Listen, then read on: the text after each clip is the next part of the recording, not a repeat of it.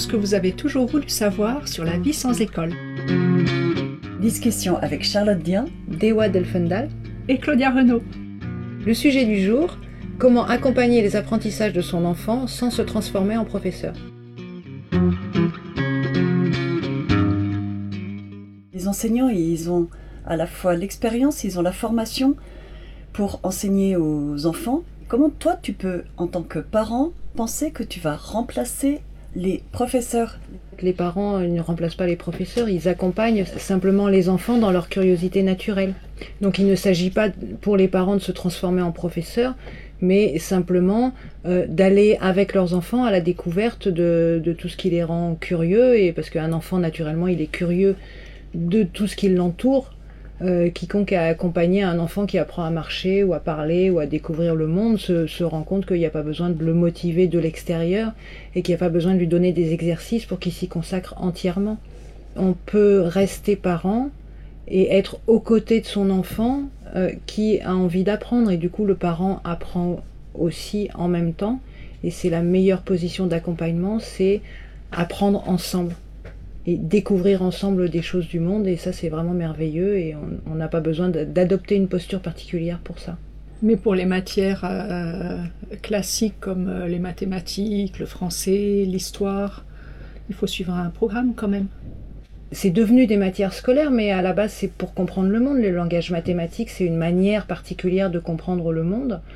Euh, c'est intéressant de savoir à combien de milliers de kilomètres on peut être euh, de, je sais pas, des astres qui nous entourent ou, euh, ou de savoir quelle distance on a parcouru à pied ou combien la dame elle va me rendre de monnaie. Et tout ça, ce sont, ce sont des mathématiques. C'est simplement une, manière particulière en fait de, d'entrer en communication avec le, avec notre entourage. Pour le français, ben, si on est francophone et qu'on parle français et qu'on lit le français, ben, on apprend a priori à bien le parler euh, par la pratique et l'expérience. Parce que parler, c'est échanger, c'est communiquer avec les autres, c'est ça la base. Après, découvrir qu'effectivement, il y a des personnes qui ont écrit des livres il y a longtemps et qu'on peut avoir accès à leurs pensées en lisant leurs œuvres ou en les écoutant, euh, lus par des comédiens par exemple. Euh, c'est passionnant. De, donc tout est passionnant en soi. L'histoire, on peut euh, découvrir des films qui soient de fiction ou documentaires. On peut aller dans des musées. Euh, il y a plein de musées en France et partout dans le monde. Euh, pour les sciences, on peut aussi aller rencontrer des médiateurs scientifiques dans des, dans des musées scientifiques comme le Palais de la Découverte à Paris. On a vraiment, à partir du moment où on apprend dans sa propre vie, en fait, on a toujours moyen de trouver des personnes qui sont passionnées et qui vont nous transmettre un petit bout de, de leurs connaissances et de leurs compétences. Et si mon enfant est pas curieux Parce qu'il y a un de mes enfants qui est pas curieux, il pose jamais de questions. Et du coup, moi, je sais pas quoi faire. On peut partager sa propre curiosité avec ses enfants comme on peut le faire avec ses amis ou dans, dans, dans la vie réelle. C'est-à-dire, euh, tout d'un coup, on dit Oh là là, je viens d'apprendre ça, c'est super, je le savais pas. Et, euh, et regarde, euh, moi ça me plaît, viens, on va dans tel musée où il parle plus de ce sujet-là, où on va regarder ce film ensemble, parce que je voudrais vraiment comprendre. On va à la bibliothèque, on va trouver dans, les, dans les livres documentaires pour enfants, il y a des choses qui sont très bien, même pour les adultes, quand c'est un domaine qu'on connaît pas. Et donc, simplement de partager sa propre curiosité, bah, l'enfant va euh, nous voir, nous parents, en train de nous émerveiller sur un sujet et d'intégrer des informations et de les organiser pour euh, avancer dans notre, dans notre propre questionnement. Avec et, euh, enthousiasme. Voilà, avec enthousiasme, l'enthousiasme de la découverte, ça on le connaît tous a priori, il faut peut-être juste le redécouvrir. Oui, il y a des choses aussi qui maturent, qui évoluent chez les enfants sans que ça se voit, et puis à un moment donné, l'envie de découvrir va arriver et ça sera peut-être plus tard que dans le programme et du coup ça aura inquiété le parent. Mais les enfants, ils sont en train de découvrir le monde euh, de toute façon et à leur rythme. L'enfant peut s'intéresser à différentes choses, que ce soit, je sais pas, il y a des enfants qui s'intéressent à la course automobile, euh, ils arrivent à trouver par cette passion et par cet intérêt qu'ils ont euh, a priori pour cette activité, bah, ils apprennent à lire quand même, ils apprennent à compter, ils apprennent plein de choses qui sont apprises de manière formelle par des exercices à l'école. La Ça- géographie des courses autour du monde. Oui, voilà, et en fait, tout, de n'importe quel sujet, et beaucoup d'enseignants, en fait, pratiquent cette pédagogie de projet, c'est-à-dire que ils utilisent, par exemple, une Coupe du Monde ou quelque chose comme ça, pour permettre aux enfants de voir que tous les pays sont représentés, et donc il y a tous les drapeaux, et donc il y a toutes les langues différentes qui sont parlées, et que chacun a des coutumes particulières, un hymne, etc. Enfin, après, on peut dérouler les fils dans tous les sens, c'est par n'importe où qu'on rentre, en fait, dans les apprentissages. Il y a des enfants qui adorent les oiseaux, et qui communiquent avec des, ornithologues professionnels. Il y a euh, des enfants qui aiment faire de la pâtisserie et du coup, euh, à travers la pâtisserie, ils apprennent à calculer, à, expérimenter des, euh, des réactions chimiques, à voir les trois états de la matière. Enfin, voilà, tout ce qu'on apprend par l'expérience et en faisant soi-même et en s'intéressant aux choses peut ensuite être relié à des apprentissages que l'on ferait d'une autre manière dans le cadre scolaire. Mais les apprentissages sont quand même là, mais ils sont faits dans un projet personnel de l'enfant. Alors on ne devient pas professeur de, son enfant, on ne remplace pas le professeur, on, vit une vie euh, naturelle avec ses enfants? On fait quelque chose en plus ou pas? Bah, en fait, ce qu'on peut faire en plus, non, on, on, a une vie tout à fait naturelle avec l'enfant, chacun a ses occupations, euh, chacun partage avec les autres membres de la famille euh, ses, ses préoccupations et ses découvertes, et on n'a pas à prendre une posture particulière, c'est vraiment ça. On n'a pas à poser une question dont on connaît d'avance la réponse, parce que quand on vit au quotidien avec son enfant, ça n'est pas pertinent. Un enfant qui pose une question, s'il dit la Lune, elle est à combien de kilomètres c'est parce qu'il a vraiment envie de savoir et d'avoir un ordre d'idée de la distance entre la Terre et la Lune. Il a pas envie de savoir, euh, de vérifier que l'adulte connaît la réponse. Si l'adulte connaît pas la réponse, c'est pas grave, il va la chercher quelque part, dans un livre, sur internet, en allant demander euh, au palais de la découverte, au médiateur euh, scientifique spécialisé en astronomie, etc. Donc, la posture du professeur, elle est vraiment voilà réservée aux enseignants et les parents, eux, accompagnent les apprentissages de leurs enfants et formalisent ensuite dans un langage plus institutionnel pour la rencontre avec l'inspecteur. Mais euh, disons que le langage institutionnel ou euh, les, les exercices scolaires au quotidien, ils sont pas très importants quand on a une vie quotidienne riche de curiosité. J'aime bien la façon dont John Holt parle à un moment donné de la question de l'enfant correspondant à un besoin chez lui de remplir un blanc qu'il sent dans son esprit. Et il va poser la question pour que ce blanc se remplisse. Et en fait, il a juste besoin de la réponse à cette question. Il n'a pas du tout besoin qu'on lui fasse tout un cours. Et d'ailleurs, ses yeux vont s'éteindre si on commence à en dire trop. Oui, parce que en fait, c'est vrai qu'on reçoit des informations du monde extérieur un peu dans tous les sens. Les informations n'arrivent jamais dans un ordre préétabli. C'est comme un puzzle et à un moment donné, il nous manque que quelques pièces et quand on demande une information et que ça remplit, et tout d'un coup, l'image devient plus nette et on peut se faire une conception de cet aspect particulier du monde qui est beaucoup plus net et c'est comme ça que tout d'un coup on se dit ah ça y est j'ai compris parce que tout s'est assemblé et on a on a fait une image qui nous semble cohérente et qui qui correspond à la réaction que notre environnement peut avoir. On fait toujours en fonction de ce qu'on sait déjà, de la réaction de notre environnement et de la conception qu'on a de cet aspect des choses. Et en fait, on pose des questions et on, remet en cause ce qu'on sait déjà que quand ça marche plus. Et donc, si à un moment donné, on fait une chose qu'on croyait qui allait aboutir à tel résultat et qu'on n'obtient pas le résultat, et eh ben, il faut revenir en arrière et se dire bon bah alors il y a un truc euh, qui va pas, donc je recommence, je refais une hypothèse pour faire une action et voir si enfin j'obtiens le résultat euh, que je désire. Et donc à ce moment-là, en fait, on apprend parce que justement, on est en train de, de s'affiner et de se coordonner au, monde pour avoir une action efficace. Apprendre, c'est ça en fait. Apprendre, c'est intégrer toutes les informations du monde que nous renvoie le monde pour avoir une action efficace et en fait pour survivre, tout simplement. Et comment t'en sais autant sur apprendre? Ben, J'en sais autant sur apprendre parce que je me suis posé la question sur apprendre quand mon fils est allé à l'école et que la, manière scolaire ne lui a pas convenu du tout. C'est-à-dire que c'était un petit garçon très curieux avant l'école et ce système où l'adulte pose une question dont il connaît d'avance la réponse l'a tellement intrigué qu'il s'est demandé pourquoi les adultes prenaient les enfants pour des idiots. Ça, c'est quelque chose qu'il a pu formuler plus tard.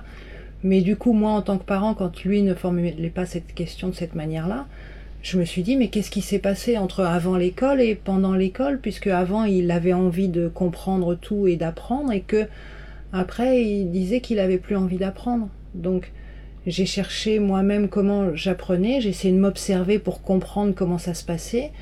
En fait, j'ai commencé à me poser cette question au moment où les neurosciences commençaient à avoir des publications accessibles au grand public et donc j'ai lu énormément sur le sujet dans les sciences de l'éducation, les neurosciences et même l'histoire de la scolarisation, etc. pour essayer en fait de, de valider, parce que moi j'étais dans une démarche un peu scolaire moi-même et donc pour valider mes intuitions, euh, et aujourd'hui, c'est vrai que je me dis, voilà, en fait, nos intuitions sont quand même assez justes, c'est-à-dire qu'un enfant apprend tout le temps et que ça viendrait jamais à l'idée d'aucun parent d'imposer une méthode pour apprendre à marcher. Euh, pourtant, tous les enfants apprennent à marcher a priori, parce qu'ils ont envie d'être comme les adultes, de marcher sur leurs deux jambes. Et de la même manière, pour parler, en fait, on n'a pas une méthode particulière pédagogique euh, à tester. Simplement, c'est dans l'interaction et c'est dans notre besoin de communiquer avec l'autre qu'on apprend à parler et à parler correctement pour pouvoir échanger avec le plus de personnes possible. Et ça permet d'accéder à plein de choses, de pouvoir parler, de pouvoir marcher. Du coup, c'est très motivant. Ben oui, voilà. Et, l'enfant s'y consacre entièrement pendant un temps déterminé, le temps qu'il consacre à cet apprentissage, pour ensuite, ça devient un automatisme et il n'a plus besoin d'y penser et il peut engager d'autres apprentissages. Et après, lire et écrire, ça n'est que parler, mais de loin. C'est-à-dire que si j'écris une phrase, je suis en train de parler, mais la personne à qui je parle, elle va me lire plus tard. Et donc, c'est parler de loin dans l'espace ou dans le temps. Donc, c'est pas différent. En fait, tous les enfants qui apprennent à parler leur langue, ils ont déjà compris la grammaire de leur langue. Et après, lire et écrire sont d'autres manières, avec les yeux ou avec la main de communiquer avec l'autre en fait. Donc on n'a pas, il n'y a pas d'inquiétude à avoir sur le fait que oui, les enfants qui vivent dans une société qui pratique la lecture et l'écriture apprendront bien euh, ces compétences. Nous, dans notre cas particulier, on n'a pas eu à faire de la conjugaison avec les enfants. Et quand j'ai ensuite regardé les programmes, j'étais effrayée par ce qu'on faisait faire aux enfants de l'école primaire et combien de temps leur était volé par rapport à nos enfants qui ont eu beaucoup de temps pour découvrir plein de choses à leur rythme et par elles-mêmes. Parce qu'en fait, quand on s'est parlé, on s'est conjugué. Et vers 12 ans, chacune à son tour, euh, je sentais que ça aurait été mieux d'écrire des mails à la mamie avec euh, une meilleure orthographe, notamment concernant les conjugaisons. Et du coup, on a passé une semaine à conjuguer 3-4 verbes euh, par jour. En faisant ça, je me suis rendu compte en fait que en fait, en faisant attention à, quatre idées de base, on sait bien conjuguer 80% des, verbes. Et là, les quatre idées de base, c'est que avec tu, il y a toujours un S. Avec vous, il y a toujours EZ. Avec il au pluriel, il y a toujours NT. Et avec nous, il y a toujours NS, ONS le plus souvent. Et que s'il y a autre chose pour ces quatre personnes de la conjugaison, si ça s'écrit autrement, euh, en fait, on l'entend. Genre, vous êtes, c'est évident qu'il n'y a pas EZ. Du coup, en fait, on l'apprend assez facilement. Et pour les autres, pour le jeu et pour le il, c'est un peu plus varié. C'est notamment à ça qu'on a fait attention quand elles ont fait les conjugaisons. C'était dans quelles circonstances ça change pour jeu et pour il. Et en fait, euh, bah après, elles avaient une maîtrise de l'orthographe euh, convenable, on va dire. Sachant que concernant l'orthographe, ça fait partie de la politesse vis-à-vis des autres d'écrire correctement à 80% pour pas que ce qu'on écrive soit incompréhensible. En même temps, ça me paraît important, me semble-t-il, d'être tolérant vis-à-vis des erreurs et de ne pas être gêné quand on lit un message qui ait quelques erreurs et de ne pas surréagir à ce sujet-là. Sauf si ça, fausse la compréhension. Oui, mais du coup, il faut mm. faire attention à, à, ne pas fausser la compréhension. Ça, ça fait partie des choses auxquelles euh, on, se doit d'être attentif, juste pour l'insertion dans, dans, le monde avec les autres. Chez nous, il n'y a pas eu de formalisation pour, euh, pour l'apprentissage. Euh, ma fille a lu très très tard, à 13 ans. Et, mais du jour au lendemain, elle, a lu. Un jour, elle a pris un. Donc tout était mûr, tout était là. Du jour au lendemain, elle a pris un, livre dans le métro et elle s'est mise à lire et à écrire. Donc au début, euh, il y avait beaucoup de fautes. J'étais dérangée quand elle postait sur les réseaux sociaux. Mais en fait, je pense qu'elle avait qu'elle voyait qu'elle était sensible au fait que ses parents soient dérangés par les fautes d'orthographe et que c'était important pour elle. Elle, elle, utilise le terme de ne pas piquer les yeux des gens qui la lisent. Et depuis, elle a toujours demandé, lorsqu'elle écrivait, euh, comment s'écrit ce mot, comment s'écrit ce mot, donc ça vient d'elle. Et j'ai fait attention de ne pas faire comme mon père et de répondre euh, à la question et de ne pas la monopoliser pendant trois heures en faisant un exposé sur tout ce qu'il pouvait y avoir autour du sujet. et en glissant parfois une règle de grammaire quand elle était claire pour moi ou, ou son père qui glissait une règle de grammaire. Et franchement, là, il y a un, très très bon niveau. Il y a encore des, petites choses euh, à maîtriser, mais, euh, mais c'est très bien. Et, euh, en comparant à d'autres enfants qui, qui, vont à l'école depuis plusieurs années, c'est pas moins bien. Et on voit que les enfants, quand ils échangent entre eux dans les réseaux sociaux, font attention à ça, à ne pas piquer les yeux. L'expression est vraiment mmh. très bonne. Et ils font attention à écrire correctement, sans que ce soit une pression, mais à peu près correctement pour que ce soit poli vis-à-vis des autres. C'est vrai qu'en fait, comme l'orthographe, c'est une convention qui nous permet de justement transmettre notre message de la manière la plus juste possible. Donc effectivement, si l'erreur orthographique aboutit à un contresens, la communication n'est pas efficace. Et c'est vrai que j'aime bien le terme de politesse parce que pour moi aussi, en fait, c'est une sorte de politesse pour vraiment que le, destinataire du message écrit puisse comprendre toutes les subtilités qu'on a mises dans, la pensée. Et j'expliquais ça à une, amie euh, récemment qui a 80 ans et qui euh, est toujours un petit peu inquiète de ses erreurs orthographiques. Et je lui ai simplement expliqué une règle en lui disant, mais tu vois, si si je te dis j'aimerais venir demain, si, si je mets pas de S à la fin de j'aimerais, euh, ça veut dire que je vais venir demain et que ça va me faire plaisir.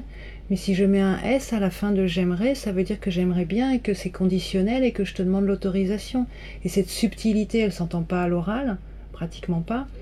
Mais si, si, je le formule à l'écrit, tu vois, tu as accès à une, une partie de la pensée euh, qui est très précise et qui est plus élégante en fait. Et donc moi, c'est vrai que j'aime bien et que j'ai toujours une, grande exigence orthographique en fait. Et donc euh, avec mon fils, j'ai eu la même exigence, mais en fait sans lui donner des cours. J'ai essayé, hein, ça marche pas du tout. Les règles de grammaire, c'était déjà ça qui l'avait contrarié à l'école parce que la maîtresse avait introduit en début de CE1 les conjugaisons en faisant des tableaux je, tu, il, nous, vous, il. Et à partir de ce moment-là, en fait, mon fils s'est demandé mais qu'est-ce que c'est? Alors qu'il parlait très bien à l'oral, en fait, tout d'un coup, ça lui a posé problème d'écrire ces personnes alignées comme ça sous cette forme de tableau. Et il comprenait pas à quoi ça correspondait et il s'est mis à faire des erreurs également à l'oral avec l'introduction des conjugaisons. Et du coup, je me suis dit, bon, bah, ça sert à rien, je vais le bloquer encore plus si j'essaye d'en rajouter là-dessus. Donc, j'en ai simplement plus parlé et puis il est effectivement venu comme ta fille me demander ponctuellement comment on écrit ce mot-là et tout ça. Et moi, c'est vrai que je suis pas capable de dire comment on écrit juste ce mot. Si quelqu'un me dit comment on écrit ce mot, je dis je sais pas, ça dépend du contexte. Dis-moi au moins la phrase ou le début de ta phrase dans lequel il y a ce mot pour que je comprenne le sens de ce que tu veux dire, pour que je puisse te répondre. Et voilà, et simplement comme ça, et effectivement avec les messages qui piquent les yeux et tout, lui aussi a employé l'expression. Et donc il y a une émulation aussi, c'est-à-dire que dans leurs interactions avec, euh, avec leurs amis ou leurs copains, en fait, effectivement, ils font attention à ça et euh, ça les énerve d'avoir quelqu'un qui écrit en phonétique et dont ils n'arrivent même pas à percer le sens du message. Et, euh, et voilà, donc l'orthographe, comme la lecture, l'écriture, le calcul, etc., sont des choses qui s'apprennent dans l'interaction avec les autres et dans une interaction pour quelque chose, quoi, pas juste pour une note.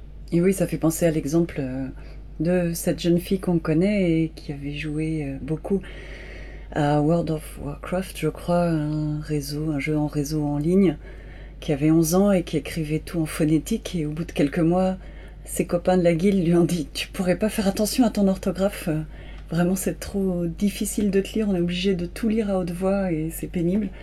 Et après, en six mois, en un an, elle, s'était beaucoup améliorée. Justement, c'est vraiment cette euh, politesse et cette interaction avec les autres.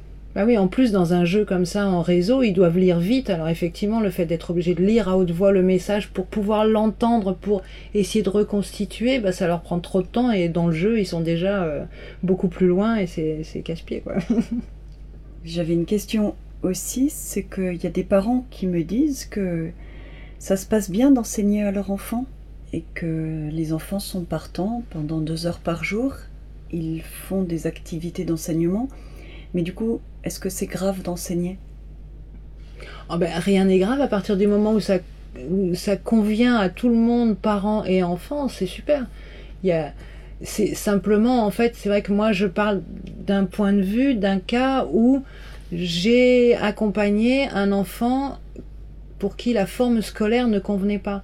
Si la forme scolaire est, est bien prise par les enfants, est prise comme un jeu, et que euh, en fait le parent aime enseigner, préparer des cours et que les enfants aiment euh, recevoir euh, cet enseignement et faire les exercices, c'est formidable et il faut continuer comme ça. Simplement à partir du moment où ça ne convient plus à, l'un des protagonistes en fait de la scène, et ben là on, est obligé de s'interroger parce qu'en instruction en famille on peut pas dire c'est à cause du prof, c'est à cause de la directrice, etc. C'est la responsabilité du parent vis à -vis de son enfant et donc le parent s'il voit que ça ne marche pas avec son enfant, là il doit s'interroger et chercher une autre manière de faire. Tant que ça convient à tout le monde, c'est parfait. Et les enfants, du coup, restent dans le cadre, euh, dans un cadre, en, fréquentant toujours la forme scolaire, euh, et, et, ça leur permet d'évoluer naturellement. Et de toute façon, ils ont aussi beaucoup de temps pour faire d'autres choses.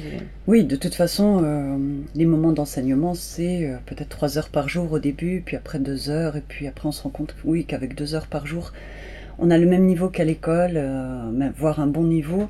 Puis si on veut avoir juste un niveau moyen, une heure par jour, ça suffit. oui, voilà. Et après, c'est plus pour préparer des examens que là, il faut vraiment se remettre entièrement dans le bain de la forme scolaire, des questions qui attendent une réponse précise.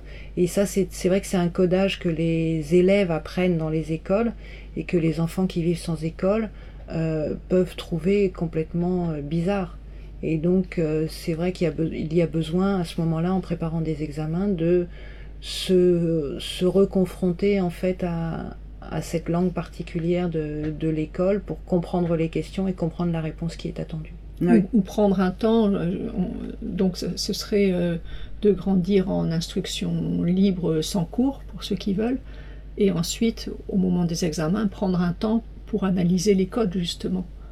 Oui, voilà, c'est ça, grâce à des annales, grâce à tous les livres euh, euh, qui sont publiés en parascolaire, etc., peuvent aider en fait à les cahiers de vacances, les choses comme ça, peuvent aider en fait à, retrouver le voilà à comprendre en fait simplement à comprendre ce fonctionnement particulier qui est la norme scolaire et donc les questions qui vont être formulées à l'examen euh, pour leur, apporter les, bonnes réponses entre guillemets qui vont donner la bonne note qui va permettre d'avoir le diplôme on grandit de manière libre et au, moment où on a un projet d'étude, on apprend euh, les codes, la manière dont sont posées les questions et dont les réponses sont attendues, comment on remplit une feuille avec euh, euh, la, date en haut à droite, l'introduction, développement, conclusion.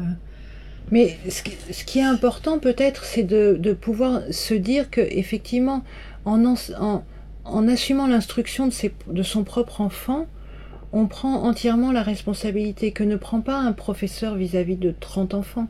C'est-à-dire que pour un parent, s'il enseigne et que l'enfant apprécie cet enseignement et apprend effectivement dans une forme scolaire quelques heures par jour, c'est très bien, mais c'est vrai que le, parent doit systématiquement en fait se remettre lui en question et déscolariser son propre esprit si ça ne convient pas à l'enfant.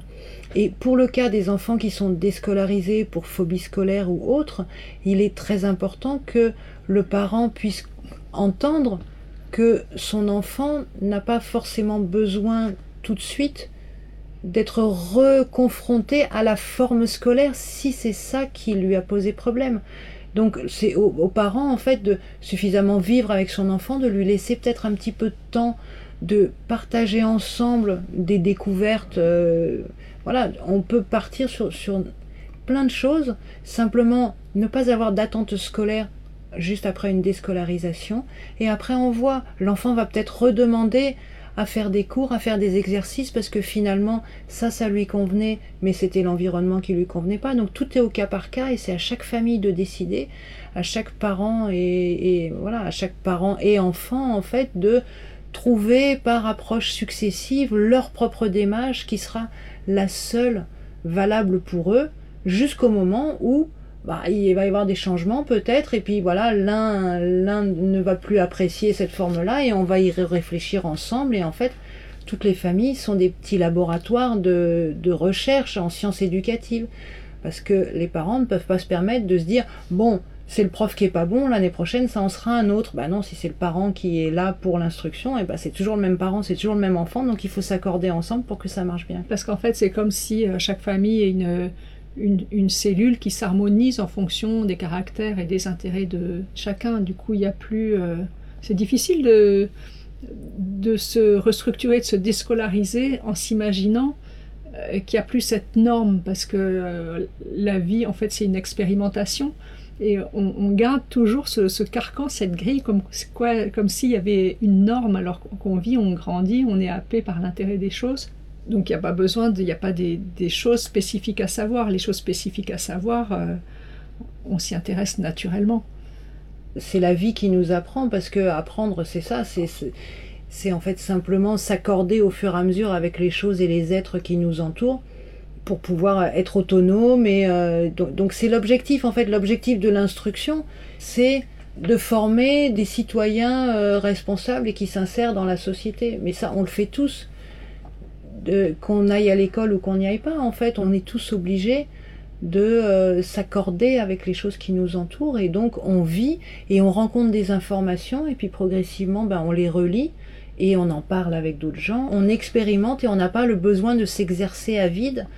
Le besoin d'enseignement n'existe pas, le besoin de s'exercer à vide n'existe pas, c'est simplement quand on a, on a envie de faire quelque chose, on le fait, au début, on rate, et puis on se renseigne, et puis on essaye de faire un peu mieux, de faire différemment, et puis en fait, notre, nos réseaux de neurones, ils se construisent simplement comme ça, parce qu'on vit, parce qu'on essaye, parce qu'on rate, parce qu'on recommence, jusqu'à aboutir. Le meilleur exemple, c'est la marche, je trouve. C'est vraiment, euh, voilà, le bébé, au départ, il sait pas marcher. À un moment donné, il sait marcher. À part problème physique, euh, physiologique important, si le bébé est bien portant, ben, un jour, il marchera. Et c'est comme un jour il dormira la nuit aussi. Ça, les jeunes parents, on trouve toujours très long quand on leur dit les 100 premiers jours, etc. Oui, mais voilà, à 6 ans, à 7 ans, de toute façon, l'enfant dormira la nuit et de toute façon, il saura marcher et parler. Voilà, bon. Après, il faut pas être pressé et il faut pas s'impatienter de cette ignorance première. On est tous passés par là, on est tous nés et on a tous appris à notre rythme chacune des choses qu'on sait faire aujourd'hui. Et donc, quand on est face à un enfant ou à une autre personne, même à un adulte qui ne sait pas ce que nous on sait, il faut pas s'énerver. Nous aussi, on a été comme ça et et on l'est toujours dans d'autres domaines aussi. Et on l'est toujours dans plein de domaines. Donc euh, voilà, il faut accepter que oui, il y a des gens qui savent pas ce qu'on sait et on peut échanger là-dessus justement pour avancer tous ensemble. Et aux, petits, on, ne va pas leur mettre des notes euh, si à un an et demi il a levé le genou avant le pied et, euh, et on va pas lui dire non plus t'es nul, t'arrives pas à dormir. Je voudrais ajouter que c'est bien quand les enfants sont petits d'apprécier toute cette période où ils sont petits parce qu'on est impatient qu'ils grandissent et qu'on puisse avoir plus de temps pour soi et peut-être même les laisser quelques heures. Mais en fait, c'est vraiment des moments merveilleux. C'est une super idée d'en profiter au moment où ça se passe, même si on est impatient, même si ça paraît long. Mais ça va passer, les enfants à 6 ans vont tous euh, marcher, parler et dormir la nuit. Mais c'est bien d'en avoir profité pendant que ils ne parlaient pas encore, ils ne marchaient pas encore et ils ne dormaient pas encore la nuit. C'est des moments importants à, vivre et à traverser.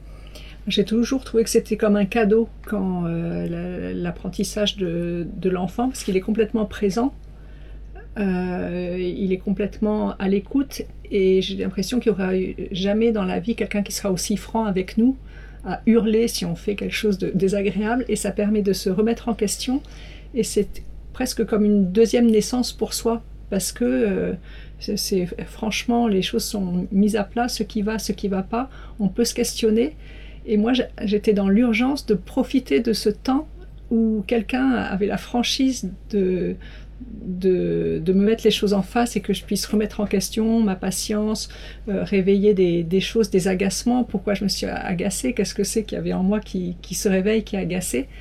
Et ça, ça a été comme, euh, ben, je sais pas, une douce, douche de jouvence ou une deuxième chance pour, euh, pour repartir du bon pied. Et, et tout ce temps était précieux. J'avais pas de, j'avais pas envie que, ça se passe vite. Et au contraire, je me disais sois pleinement présente, la travaille tout de suite. C'était du cadeau. Moi, j'ai eu une attitude un peu entre vous deux, c'est-à-dire que à la fois j'étais impatiente et, et, en même temps j'étais tellement émerveillée par les tout ce processus d'apprentissage et les découvertes au fur et à mesure comme ça de tout petit que j'ai beaucoup noté en fait, j'ai noté les premiers mots et puis je notais l'enrichissement du vocabulaire progressif. Et après, j'arrivais plus à noter tellement il y en avait. Euh. et donc, voilà, moi, ma méthode à moi, ça a été justement de me l'écrire pour euh, à la fois j'en profitais sur le moment et je l'écrivais pour pouvoir en profiter encore plus tard parce que je sentais qu'effectivement ça va vite. Moi j'ai écrit des choses dans un cahier différent pour chacun des enfants et je leur ai donné récemment. Et voilà, ça les a amusés parce qu'elles ne le mm. savaient pas du tout. Et euh, du coup, elles ont lu des choses que j'avais écrites quand elles avaient euh, un an, deux ans, trois ans. Et elles ont apprécié à leur âge de, de relire des choses sur elles euh, toutes ah, bah c'est parce que... C'était une demande Ouais, je l'ai dit que je l'avais fait et effectivement, elles étaient en demande. Mais en vrai, moi, j'étais pas impatiente. Hein. C'était, c'est les gens qui m'ont dit qu'ils étaient impatients. J'avais envie d'ajouter quelque chose à propos de, du mot enseigner, qui était un mot que j'aimais pas trop utiliser et que, par exemple, dans le livre de John Holt, on l'a intitulé Les apprentissages autonomes, comment les enfants apprennent sans enseignement, parce que c'est néanmoins ce que raconte ce livre. Mais en fait, récemment, je me suis dit que enseigner l'étymologie, c'est le signe qu'on voit aussi dans les enseignes. Or, profiter des signes que la vie nous montre, et, euh, et les montrer aux enfants parce que ça fait partie des signes de notre société, de notre civilisation. Finalement, ça me va aussi. Enfin, voilà, c'est une réflexion en cours. Oui, mais c'est-à-dire que dans notre société aujourd'hui, on entend par enseignement euh, la manière particulière de scolariser les enfants depuis une grosse centaine d'années, qui est un professeur qui sait face à des enfants qui doivent apprendre. Enseigner ne garantit pas que l'enfant apprenne. L'enfant apprend de toute façon, mais l'enseignement n'est pas une garantie qu'un apprentissage va effectivement avoir lieu chez l'enfant. Et souvent aussi, en fait, les enfants réagissent violemment à cette manière de leur donner des informations dont ils n'ont pas besoin, euh, sans leur demander leur consentement, en fait. Et donc je crois que c'est John Holt aussi qui dit que justement si les enfants réagissent violemment, c'est qu'ils entendent le message inconscient qui est transmis par l'adulte à ce moment-là, qui est de dire à l'enfant mais en fait euh, t'es trop bête pour savoir que c'est important d'apprendre ça. Et euh, en plus même si tu savais que c'est important euh, tu saurais pas comment t'y prendre donc c'est pour ça que moi je vais te montrer. Et l'enfant réagit violemment à ça en disant mais laisse-moi faire tout seul et donc pas d'affolement si l'enfant réagit violemment à une tentative d'enseignement, c'est normal, c'est une preuve de, de, grande santé mentale de l'enfant de dire non, je veux faire tout seul et euh, je vais apprendre tout seul, fais-moi confiance. Parce que le mot-clé peut-être de l'apprentissage, c'est qu'on apprend en confiance. Et on apprend dans l'interaction, on l'a dit, dans la curiosité, etc. Parce qu'on a envie.